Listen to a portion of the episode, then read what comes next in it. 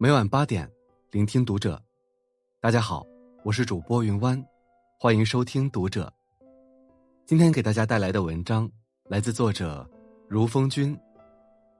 人生下半场，最有水平的处事方式。关注读者新媒体，一起成为更好的读者。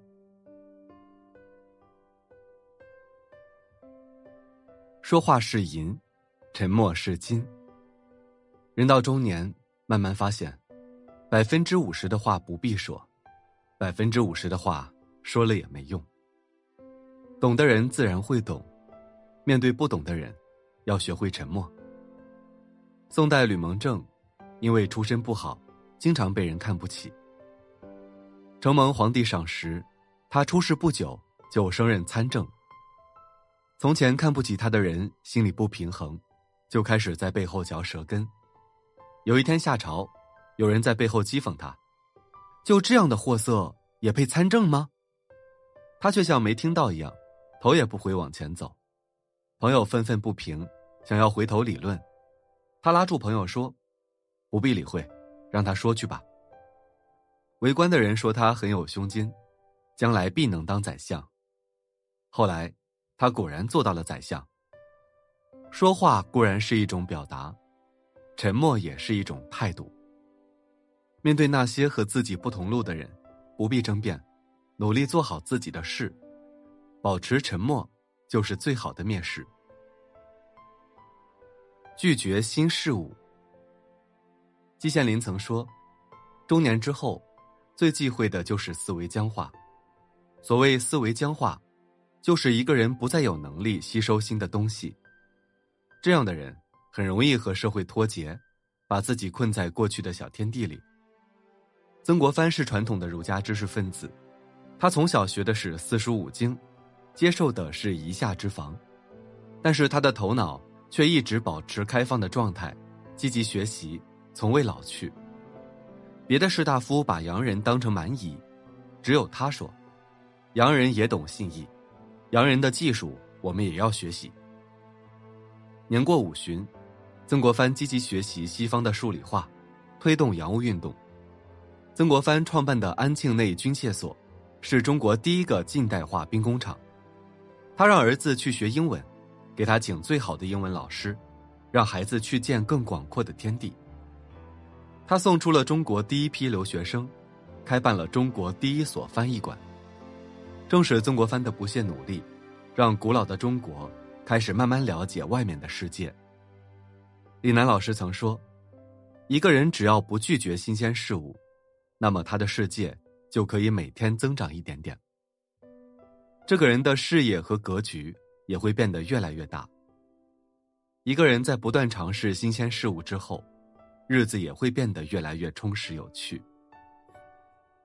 收住脾气，人发脾气是天性，收住脾气则是修养。”一个人的修养越好，越能控制好自己的情绪。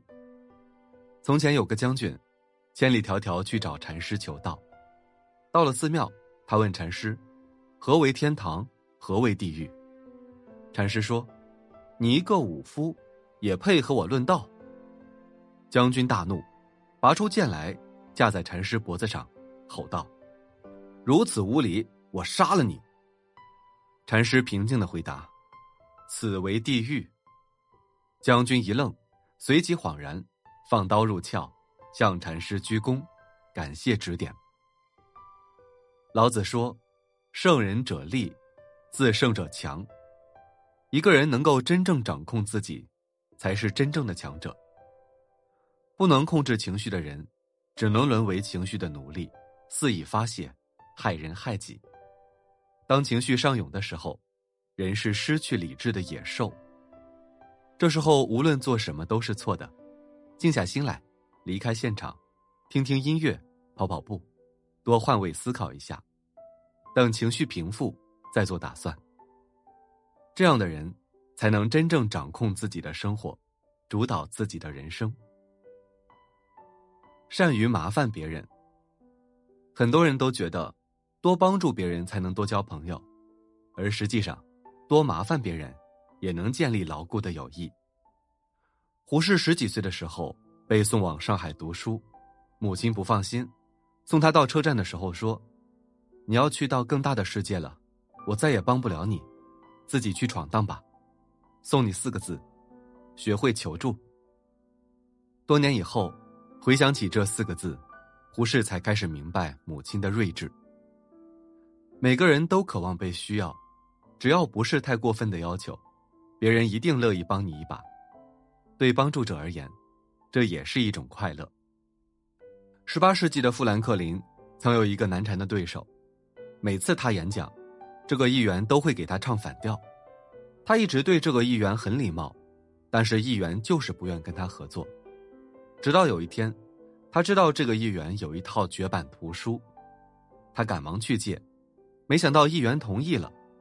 从那次之后，两人关系明显缓和，最后两人还成了好友。富兰克林说：“相比那些被你帮助过的人，那些曾经帮助过你的人，会更愿意再帮你一次。”很多人怕麻烦别人，但是不麻烦彼此，关系也就无从建立。只有懂得麻烦别人，一来二去，才能慢慢熟络，成为朋友。慢慢来，别着急。王阳明曾言：“我辈致知，只是各随分线所及。今日良知见在如此，只随今日所知扩充到底。明日良知又有开悟。”便从明日所知扩充到底。这句话的意思是说，每个人每天学习的东西是有限的，不要想一口吃成大胖子。做学问，必须一步一步来。就像是浇树一样，刚开始萌芽的树苗，只能浇一点点水，等树长大了一点了，再多浇一点。如果出生的树苗用一桶水去浇灌它，就会把它泡坏了。从前，纪昌拜射箭高手飞卫为师学习射箭，飞卫让他练好眼的基本功，再教他射箭。他回去睁着眼看妻子织布，看着梭子眼睛一点不眨。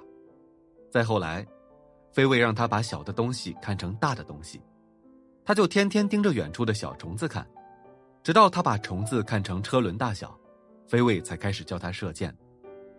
后来。纪昌果然成为当世有名的射箭高手。